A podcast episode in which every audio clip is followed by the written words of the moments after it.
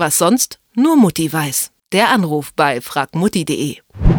Die Wäsche ist frisch gewaschen und trotzdem müffelt sie genauso wie die Waschmaschine. Das riecht nicht nur unangenehm, sondern kann auch ganz schön eklig sein.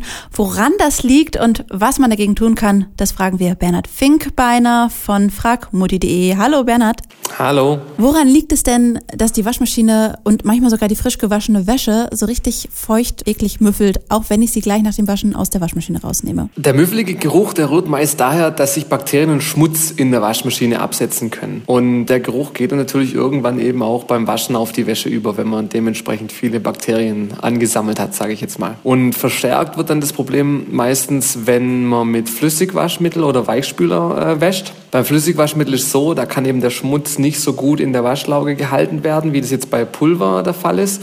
Und das heißt, der Schmutz setzt sich natürlich dann auch mehr vermehrt in der Maschine und in der Kleidung ab. Und ähm, mit dem Weichspüler ist es so, da sind Bestandteile drin, die sorgen natürlich dafür, dass die Kleidung sich schön weich anfühlt, aber gleichzeitig können sich dadurch eben auch Keime besser in den Fasern festsetzen. Da mache ich ja quasi alles richtig, wenn ich nie Weichspüler benutze.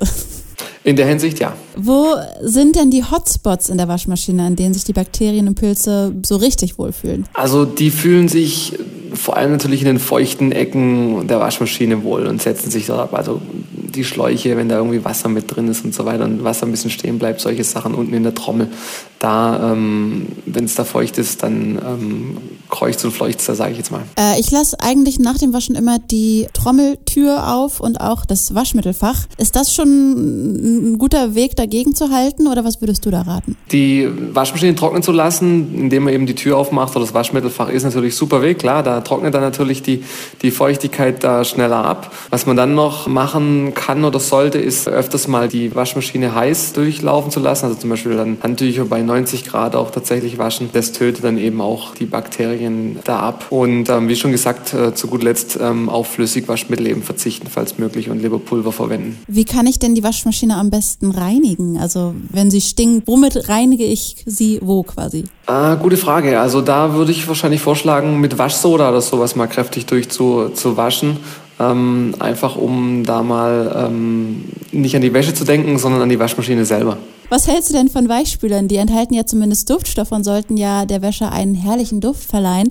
Helfen sie aber auch gegen den Gestank aus der Waschmaschine? Weil du hast ja schon gesagt, im Grunde ist Weichspüler gar nicht so hilfreich für die Bakterien. Ja, genau. Also in der Hinsicht sind natürlich Weichspüler nicht so gut geeignet. Klar, einerseits duftet die Wäsche toll durch die Duftstoffe, andererseits die Stoffe, die eben die Wäsche weich machen, ähm, sorgen eben auch ein Stück weit dafür, dass sich Bakterien da besser absetzen können, die natürlich dann den Geruch verstärken oder den Geruch verursachen können. In der Hinsicht lieber die Finger von Weichspülern lassen, ist jetzt meine Meinung. Da denkt man, beim Wäschewaschen sorgt man für Sauberheit. Dabei ist die Waschmaschine selbst manchmal ein wahres Biotop für Bakterien und Pilze.